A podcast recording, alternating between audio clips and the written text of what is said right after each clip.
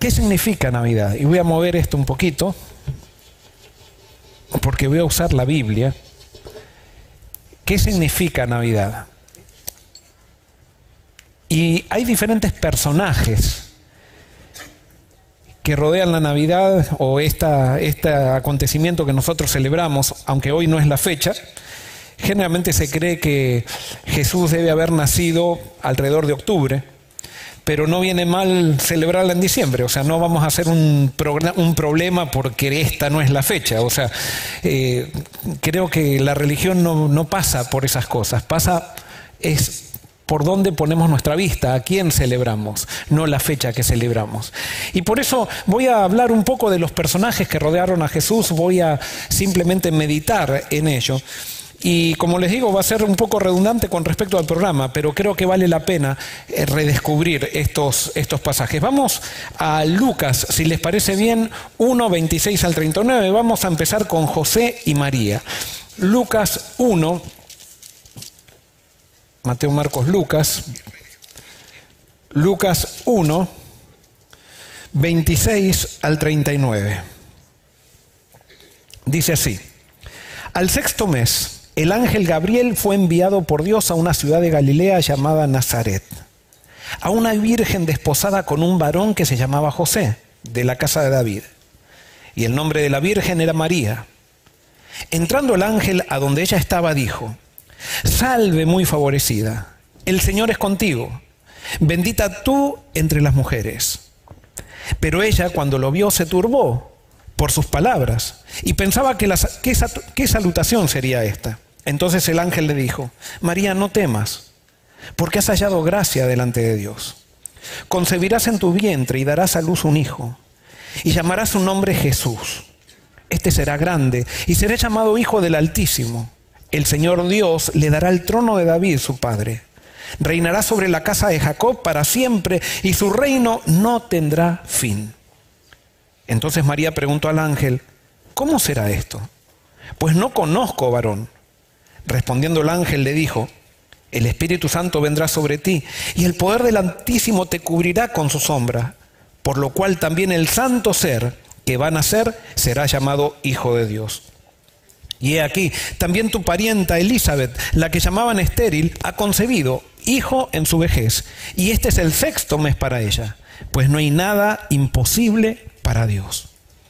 Entonces María dijo, aquí está la sierva del Señor. Hágase conmigo conforme a tu palabra. Y el ángel se fue de su presencia. Aquí tenemos a María, por supuesto la novia de José, María se considera que debe haber tenido entre 12 y 15 años. Una mujer en Judea que tenía más de 15 años y no se había casado era considerada solterona. O sea que, sin duda, si ella estaba comprometida, ella debe haber tenido entre 12 y 15 años. Y ella estaba con, toda, con todo el sueño de la fiesta, pero tuvo que aparecer este ángel para cambiar absolutamente todo. Por supuesto, fue un privilegio para María, pero María no sabía cómo Dios se iba a manifestar en su vida. Y quiero decirte algo, cuando Dios se manifiesta en tu vida, Dios se manifiesta tu vida para cambiar todo.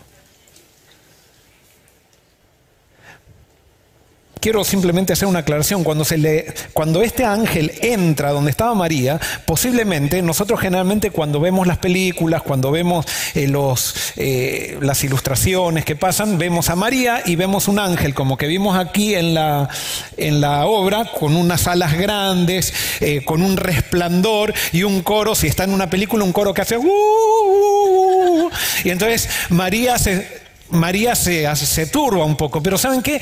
De acuerdo a lo que leemos en la Biblia, los ángeles siempre se manifestaron de una forma humana, sin alas. Dice que el ángel entró, no se le apareció el ángel, sino que entró el ángel en la casa donde ella estaba. Y los ángeles generalmente se aparecen como una persona más. Fíjense que dice que María se turbó por lo que le dijo, no por la apariencia del ángel. ¿Por qué Dios hace eso? Porque ustedes saben que el justo por la fe vivirá. Y María tenía que tener fe por el mensaje que recibía que esta persona venía de parte de Dios. La presencia de esa persona produjo en ella, o de ese ser produjo en ella, una sensación que se daba cuenta de que estaba frente a algo que era diferente. Pero dijo María, quedarás embarazada. ¿Qué pasó con los planes de María que tenía para el casamiento? Todo se le vino abajo. ¿Por qué? Porque ahora ella quedaba embarazada, pero quedaba embarazada del Espíritu Santo. Dios podría haberlo hecho un poquito mejor, un poquito menos que se hubiera casado para no tener tanto problema, pero esto generaba un problema para María. ¿Por qué? Porque era, esto también, como decía recién Diana, esto también generaba un problema para José. Porque Dios no, así como mandó al ángel Gabriel a una ciudad de Nazaret, a José no mandó ningún ángel.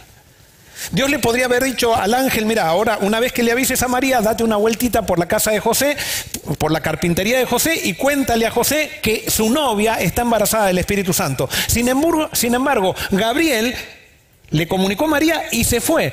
Y la responsabilidad de comunicar el mensaje tocó, quedó en los hombros de María. Imagínense, ¿qué hubieras pensado tú si hubieras sido José y viene tu novia y te dice estoy embarazada del Espíritu Santo?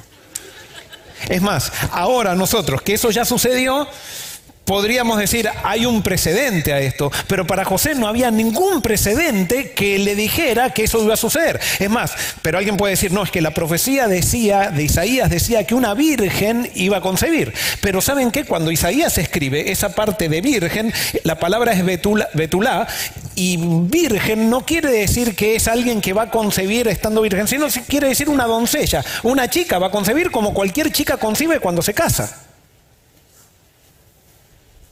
O sea, no era tan evidente, pero es que cuando Dios entra en tu vida, comienza la vida de la fe. Y la vida de la fe desafía todas las realidades naturales. Toda la lógica humana es desafiada por la vida de fe. Y por eso cuando aparece este ángel en la vida de María, en la vida de José, cambia todo. Porque ellos ahora, ellos ahora tienen que empezar a vivir por fe. Como el día que le entregamos nuestra vida a Jesús o que dejemos que Jesús nazca en nuestra vida, tenemos que empezar a vivir por fe. La vida de fe desarrolla, desafía, perdón, toda la lógica humana. Porque los caminos de Dios son más grandes que nuestros caminos, sus pensamientos son más altos que los nuestros. Por lo tanto, la vida de fe, cuando empezamos a caminar en la vida de fe, la vida de fe hace que no entendamos lo que nos está sucediendo. Lo único que sabemos es que Dios sabe, pero yo no sé nada. Y a veces eso de decir yo no sé nada desafía al corazón humano. Ustedes saben la historia y no me voy a detener en los detalles. José, que era varón justo, no le creyó a María, porque era un varón lógico, también como somos todos los varones, no, tanto. Pero entonces Dios allí, una vez que José entró en esa crisis, Dios allí le manda un sueño a José. Y le dice, no temas José, esto viene de mí. Tómala a María como tu esposa y tú vas a ser también a criar ese hijo. Ahora Moisés, perdón Moisés, eh, José se despierta, pero eso fue un sueño. ¿Cómo yo sé si ese sueño no fue por la comida que comí anoche y me cayó mal y entonces ahora estoy soñando esto? ¿Cómo yo sé que ese sueño no era algo que estaba condicionado por lo que estaba viviendo? Bueno, José tenía que ejercer fe, como tú y yo tenemos que ejercer fe cada vez que entramos en el camino de Dios. Y José se decidió por la fe. Toma a María. Justo vino el censo, fueron a Nazaret. Pero María tenía que ejercer fe en cada momento porque esperaba, si ella era la madre del Mesías, tenía ese gran privilegio, ella debe haber confiado que cuando lleguen a Nazaret y no había lugar, algo Dios iba a proveer. Y resulta que lo que Dios provee muchas veces no es como nosotros pensamos que tiene que proveer Dios.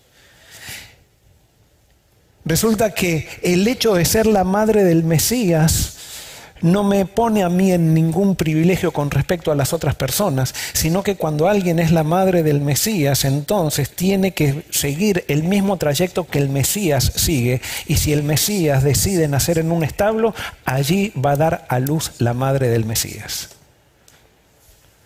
Porque no estaba determinado dónde María decidía dónde tenía que nacer el Mesías, sino donde Dios había dicho que tenía que nacer y allí estaba María. ¿Te das cuenta de lo que significa seguir a Dios? Seguir a Dios significa que tú tienes que estar dispuesto a renunciar a todos tus planes, a todas tus ambiciones por entrar en las ambiciones de Dios. Y eso es lo que muchas veces no estamos dispuestos, porque nosotros queremos venir a la iglesia, queremos tener una relación con Dios, pero no queremos dejar que Él nazca en nosotros porque pensamos que si Él nace en nosotros nos va a cambiar la vida. Y sí, te va a cambiar la vida. Jesús te va a cambiar la vida. Y tú vas a tener que decidir si estás dispuesto o dispuesta a que Jesús haga ese cambio y avanzar por fe en los caminos ilógicos que Dios te vaya guiando. Quiero simplemente leerte esta cita, que puede ser que se aplique a tu vida, quizás se aplique a este momento de tu vida. Dice, aquel que nos comprende mejor de lo que nos comprendemos a nosotros mismos, se niega a permitirnos que procuremos con egoísmo la satisfacción de nuestra ambición. Muchas veces nuestros planes fracasan para que los de Dios respecto a nosotros tengan éxito. Muchas veces tus planes fracasan para que los planes de Dios con respecto a ti tengan éxito.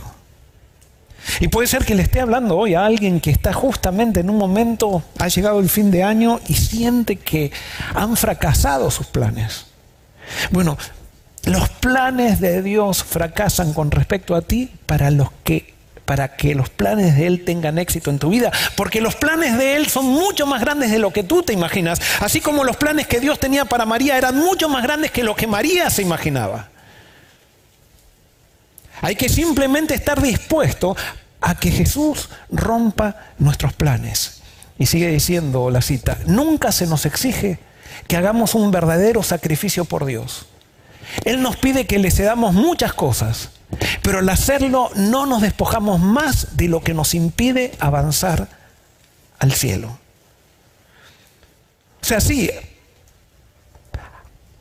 se nos piden cosas, pero esos no son sacrificios comparados a las bendiciones que, vos, que Dios va a traer a través de ellos. Pero nosotros muchas veces ante ver lo que significa o cuáles son las consecuencias de ponernos en el camino de Jesús, muchas veces nos quedamos empantanados en nuestros propios caminos porque tenemos miedo de que Dios no se haga cargo de nuestra vida. Y ahí comienza la vida de fe. Debemos creer que Dios está en el control. Debemos creer que cuando nosotros entregamos nuestra vida a Dios, nosotros no vamos a entender lo que nos sucede porque Él es más grande que nosotros. Y debemos estar dispuestos a que Jesús rompa nuestros planes para, nosotros, para que nosotros podamos entrar en los planes de Dios. Quiero preguntarte, ¿estás tú dispuesto para que Jesús haga eso? Eso es Navidad para María, eso era Navidad para José, eso es Navidad para ti, para mí también.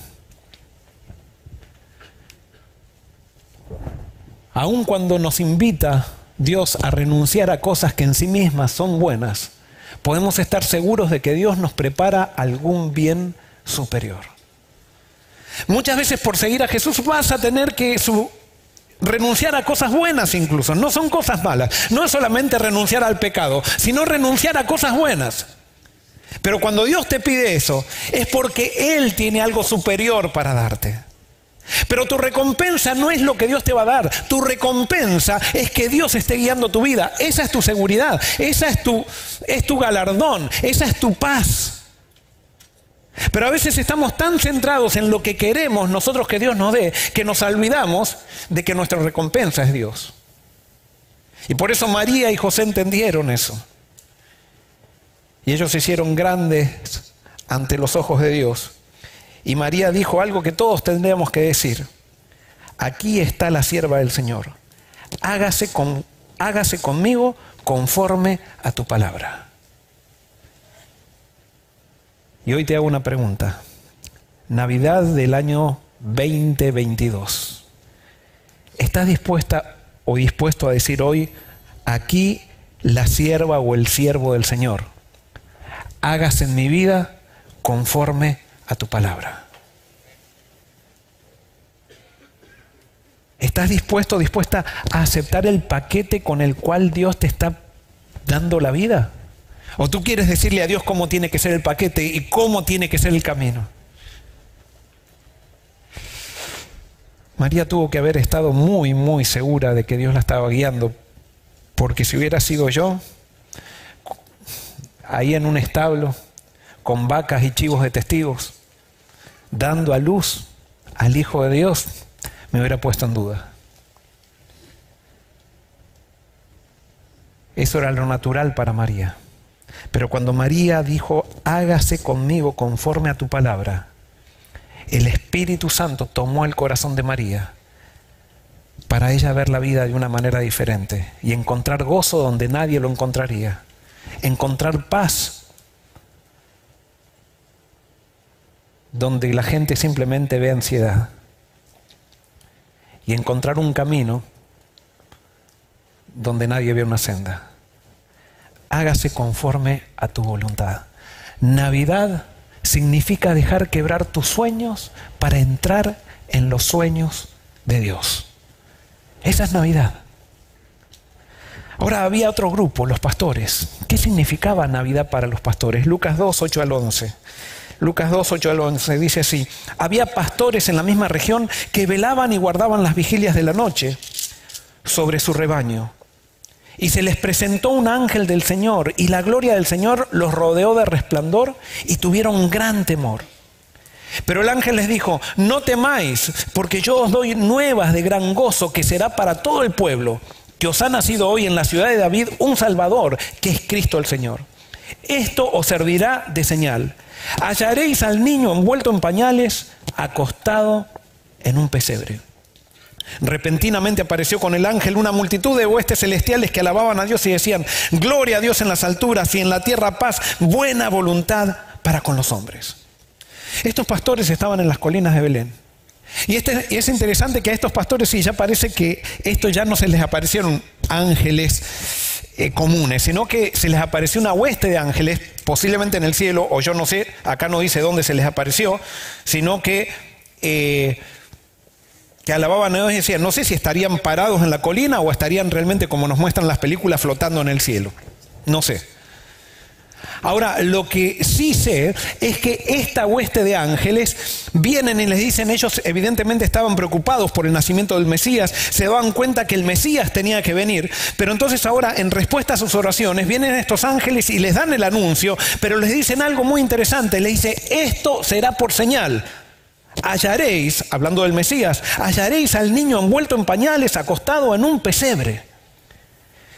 Esa señal desafía toda lógica humana. ¿Por qué los ángeles se le aparecieron a los pastores? Los ángeles se les aparecieron a los pastores por el hecho de que ellos tenían el corazón preparado para recibir esta señal. A veces las bendiciones que recibimos en la vida lo único que hacen es hacernos más incrédulos. Son bendiciones que Dios nos da, pero esas bendiciones que Dios nos, nos da nos hacen, nos ponen en una situación de seguridad artificial que no nos permite aceptar las revelaciones de Dios. Y más cuando van en contra de nuestra lógica.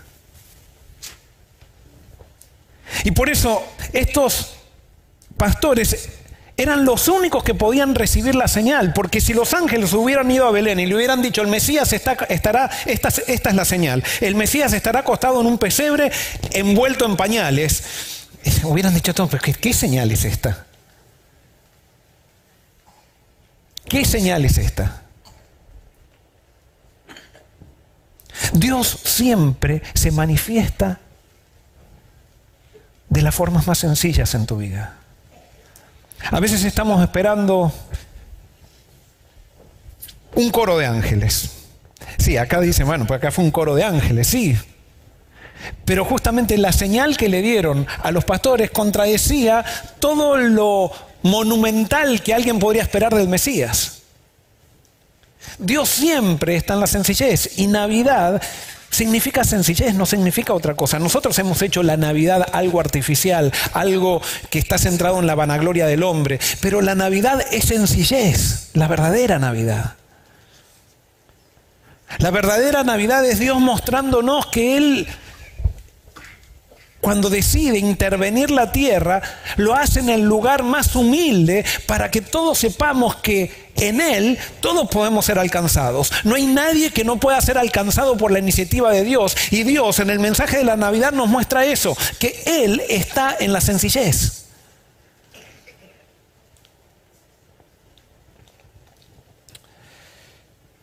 El coro de ángeles no podía cantar en Jerusalén. Cuando el coro de ángeles eligió un auditorio, no eligió la arena acá de Orlando, no eligió un gran estadio, un gran auditorio, no, eligió las colinas de Belén, donde había un grupo de pastores sencillos que podían aceptar la señal de que el Mesías había nacido en un pesebre. Y por eso, Iglesia de Forest City, si queremos que los ángeles canten aquí, Debemos transformarnos en un humilde establo.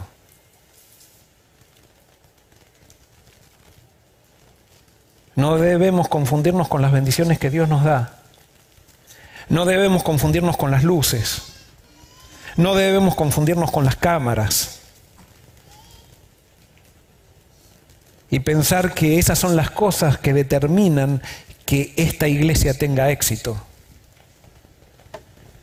Si esta iglesia va a tener éxito y lo va a tener en el orden del reino de los cielos, no va a ser ni por las cámaras, ni por las luces, ni por las ofrendas, ni por los diezmos, ni por los trajes que nos pongamos, ni por los programas que hagamos.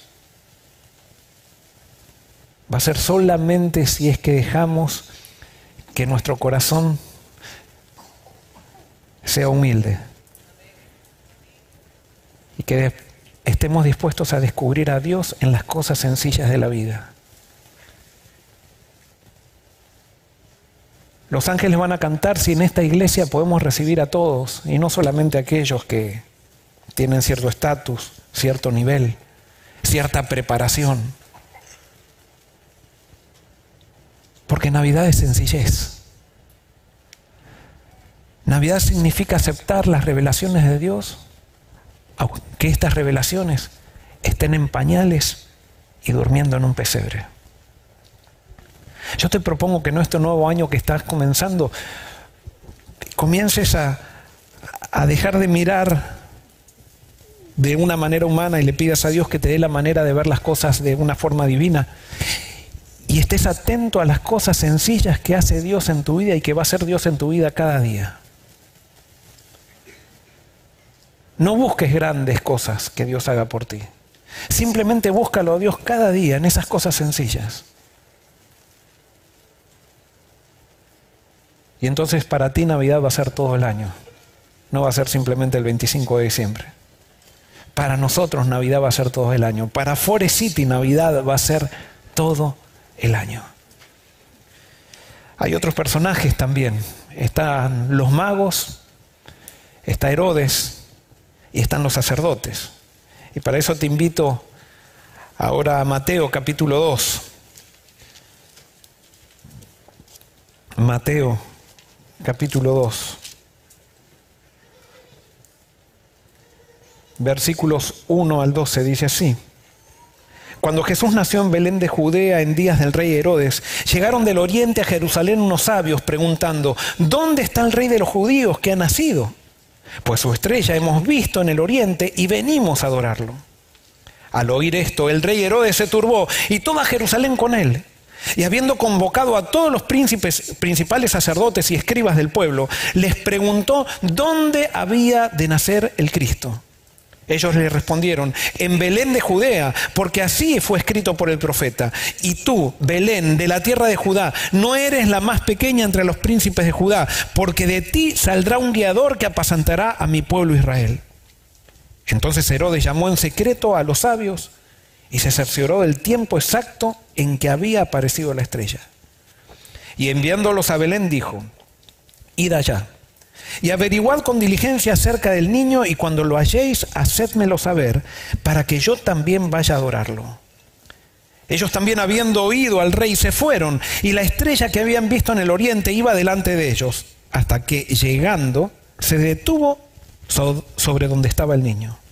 Y al ver la estrella se regocijaron con muy grande gozo. Y al entrar en la casa vieron al niño con María, su madre, y postrándose lo adoraron. Luego abrieron sus, sus tesoros, le ofrecieron presentes, oro, incienso y mirra.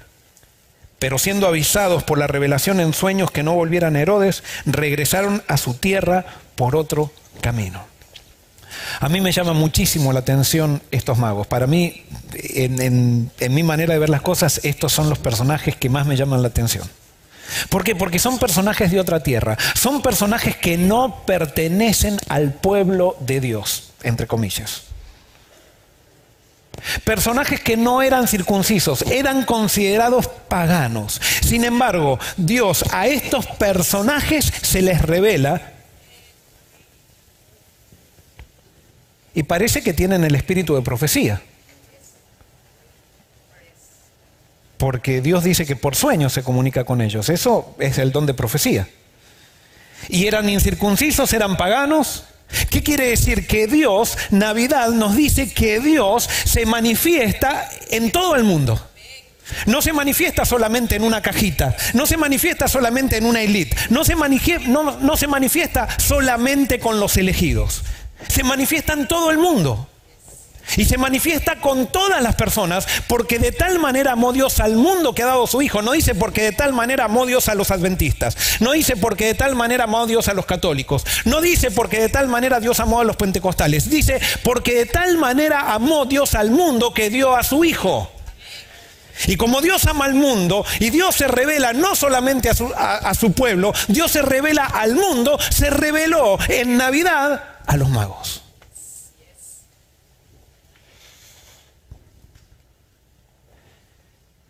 Y estos magos quizás tuvieron la sensibilidad que otros magos no la tuvieron. Porque no quiere decir que todos los magos eran sensibles. No, estos tres, tres no eran, eran sensibles a la voz de Dios. Y eran tan sensibles que no sé bien, aparentemente, según lo que sabemos, ellos leyeron las profecías de Balaam y por lo que tenemos entendido, había otros libros proféticos a los cuales ellos fueron y encontraron profecías con respecto al Mesías. Otros libros proféticos que aparentemente no eran parte de la Torá.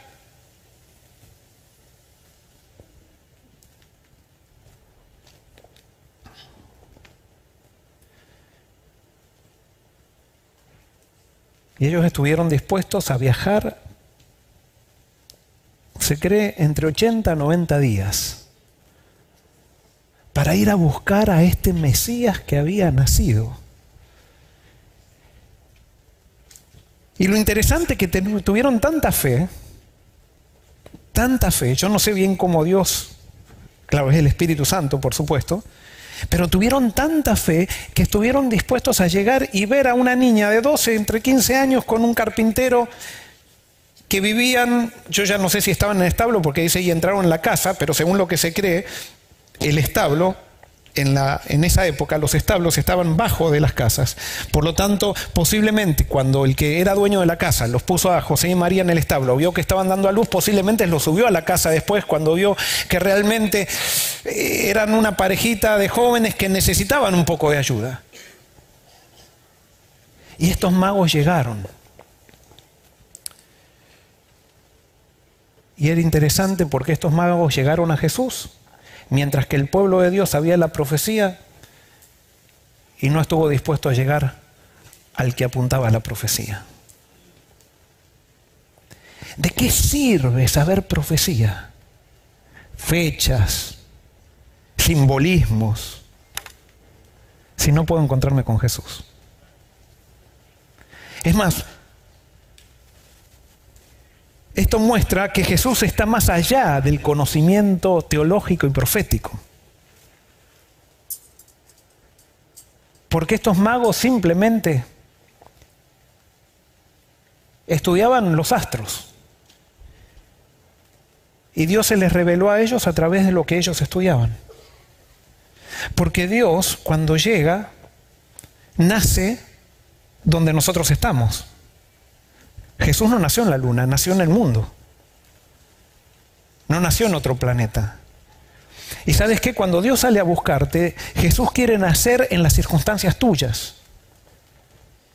Jesús sale a buscarte donde estás, no te pide que llegues a Él, sino que Él va donde estás y que lo aceptes. Y es allí que Jesús se manifiesta. Ahora, estos magos también llegan y se encuentran con Herodes. Y vamos a hablar después un poquito de Herodes, que no, no voy a hablar ahora, pero me gusta hablar de estos magos, porque se encuentran con Herodes, se encuentran con un grupo de eruditos que sabían la Torá y sabían dónde nacería el Mesías, pero que no estaban dispuestos a ir a encontrarse con el Mesías, porque para ellos era más importante el conocimiento de la Torá que el Mesías. Como muchas veces hay muchos religiosos que ahora para, para ellos es mucho más importante la teología que Jesús. Y entonces muchas veces en las iglesias nos peleamos teológicamente por tener la verdad y nos olvidamos de ir a encontrarnos con Jesús, que es a quien debería señalarle la teología. Y por eso será que muchas llegarán al cielo o muchos llegarán al pesebre y no sabrán nada de teología, pero se encontrarán con Jesús porque fueron guiados por una estrella, simplemente por una estrella. Y habrá muchos que sabrán toda la teología y que nunca llegarán al pesebre, por lo tanto no llegarán a tener la salvación de Jesús, simplemente porque adoraron a la teología más que a Jesús.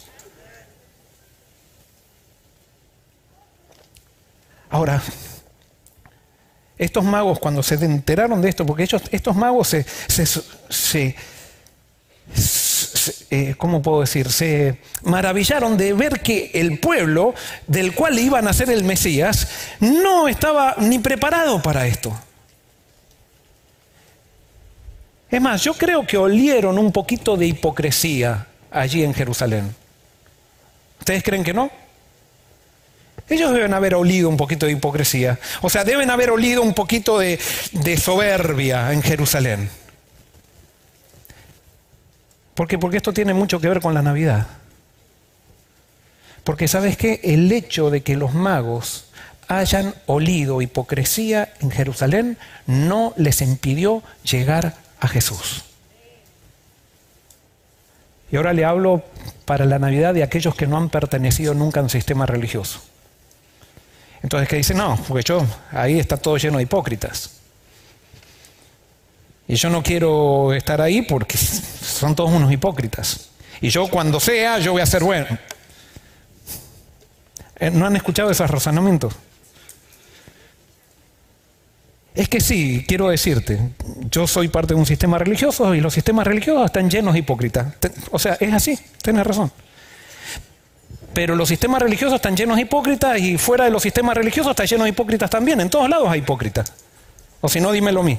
O sea, preguntan, ve a un gobierno y ve si no está lleno de hipócritas los gobiernos. Ve a un, al, deporte y no vas, vas a ver que está lleno de hipócritas, porque los seres humanos somos hipócritas. Y el hecho de que un sistema religioso esté lleno de hipócritas no impidió para que los magos lleguen a donde estaba Jesús. Ellos pudieron darse cuenta que a pesar que los sistemas religiosos están llenos de hipócritas, Jesús nace dentro de un sistema religioso. Qué interesante. ¿Y por qué Jesús nace dentro de un sistema religioso si está lleno de hipócritas? Porque justamente los sistemas religiosos somos los más necesitados de Jesús. Y Jesús siempre elige al peor. En las iglesias estamos los peores, ¿o no? Yo sé que yo esto cuando lo digo hay gente que no le gusta esto. Pero en las iglesias estamos los peores. Y cuando Dios elige a un pueblo, cuando Dios elige un pueblo, y fíjense esto, eso está en Deuteronomio, Dios da la razón por la cual elige al pueblo. ¿Por qué hay un pueblo de Dios? Deuteronomio capítulo 7, versículo 7 en adelante, fíjense lo que dice, lo que le dice Dios al pueblo. Dice, no por ser vosotros el más numeroso de todos los pueblos os ha querido Jehová y os ha escogido, pues vosotros erais el más insignificante de todos los pueblos, sino porque Jehová os amó y quiso guardar el juramento que hizo vuestros padres. O sea, la razón por la cual Dios eligió el pueblo judío no fue porque eran mejores, no fue porque tenían fe, no era porque habían tenido una buena familia y si no lean el Génesis. No, Dios elige al pueblo de Israel porque eran los más insignificantes. Cuando Dios elige a alguien, Él elige al más, al más insignificante para que todos puedan sentirse parte de ese llamado. Cuando Dios decide nacer, nace en un pesebre porque entonces quiere decir que puede nacer en cualquier lado. Pero si hubiera nacido en un palacio, entonces el pesebre nunca hubiera tenido esperanza. Pero si nace en un pesebre, también puede nacer en un palacio. Entonces cuando Dios elige un pueblo, lo elige porque es el peor. Y los magos se dieron cuenta de eso. Yo soy pastor de la iglesia adventista del séptimo día. Lo que voy a decir yo sé que no va a gustar mucho. Pero ¿saben por qué soy pastor de esta iglesia? Porque considero que esta iglesia es la peor.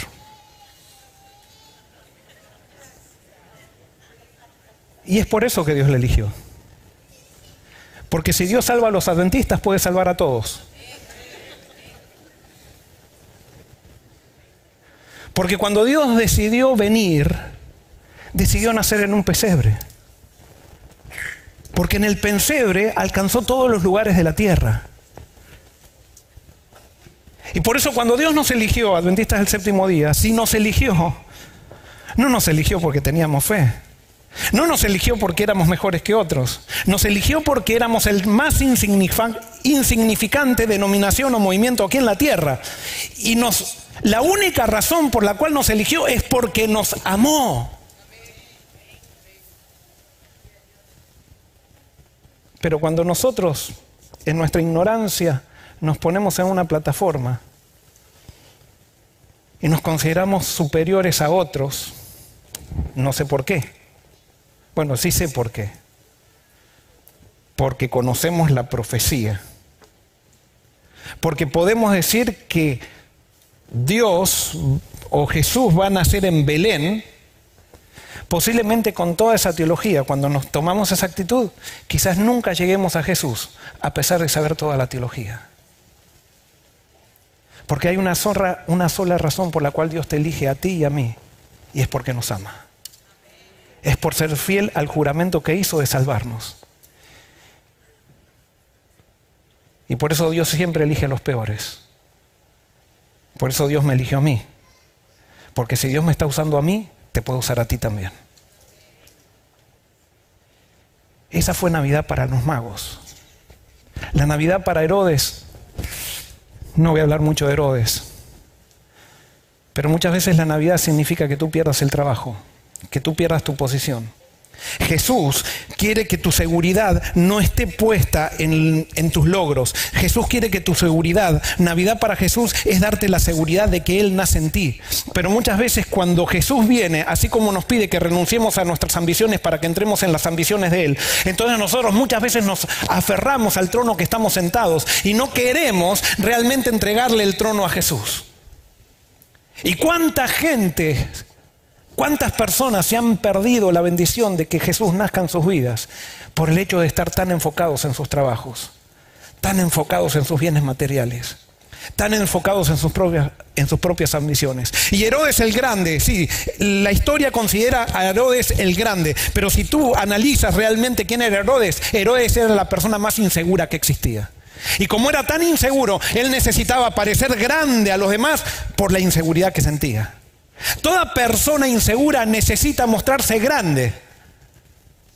Necesita hablar de lo que hace, necesita hablar de sus logros, necesita hacer cosas para que todo el mundo lo recuerde, porque saben, por adentro sienten una conciencia de miseria tan grande que no saben con qué llenarla. Entonces por eso necesitamos estar hablando continuamente de nosotros. Y ese era Herodes. Navidad para Herodes era estar dispuesto a renunciar a su trono y dejar que Jesús se centre en el trono, pero él no estuvo dispuesto. Y Herodes hizo lo que muchas veces nosotros queremos hacer cuando Jesús está dispuesto a nacer en nuestras vidas. En vez de dejarlo nacer a Jesús, quiso matarlo. Y lastimosamente esa es la actitud, la actitud de Herodes es la actitud del mundo. Pero Jesús vino a salvar a Herodes también. Y después tenemos los sacerdotes. ¿Qué era Navidad para los sacerdotes?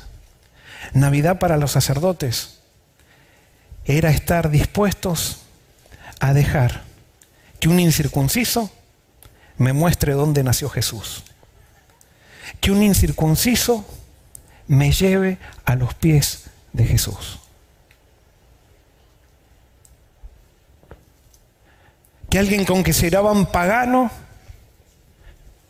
podía estar siendo guiado por Dios. Y estos sacerdotes se perdieron la oportunidad de poder enseñarle algo a estos magos también. Pero en su soberbia no permitieron ser enseñados al no permitir que los magos les enseñen a ellos, porque ellos decían, ¿cómo? Si son incircuncisos, ¿cómo ellos van a saber del Mesías si nosotros no sabemos nada?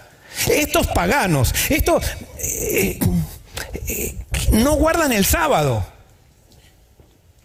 no saben nada del santuario. No saben nada de, eh, es más, creen en, la inmortalidad del alma. ¿Cómo van a estar siendo guiados por Dios alguien que cree en la inmortalidad del alma? Estos judíos también definían a la verdad por creencias. Y cuando definimos a la verdad por creencias, tarde o temprano, rechazamos a Jesús. Porque la verdad no se la define por creencias. A la verdad se la define por una persona. Y hasta que no, no nos hagamos conscientes de eso, iglesia cristiana, vamos a estar errándole al camino. ¿Es que las creencias no son importantes? Sí, son importantes. Las vamos a aprender.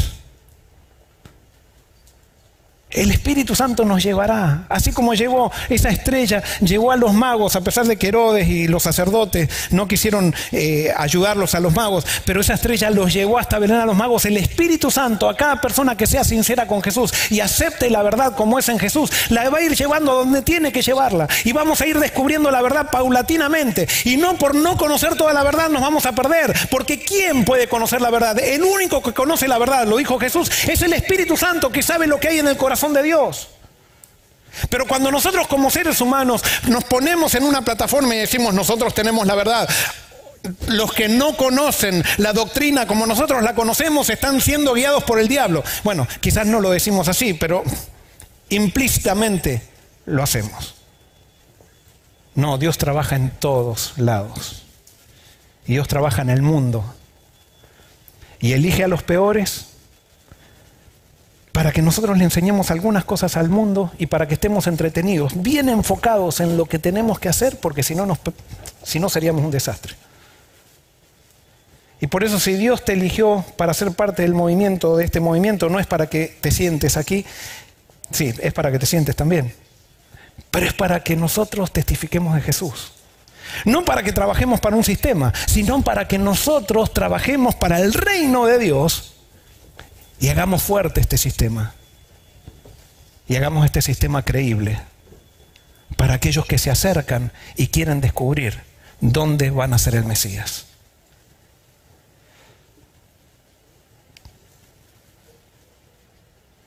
¿Qué significa Navidad para los ángeles? Lucas 2, 13 y 14. Cuando los ángeles cantaron, yo sé que esto lo saben de memoria, la letra de su canto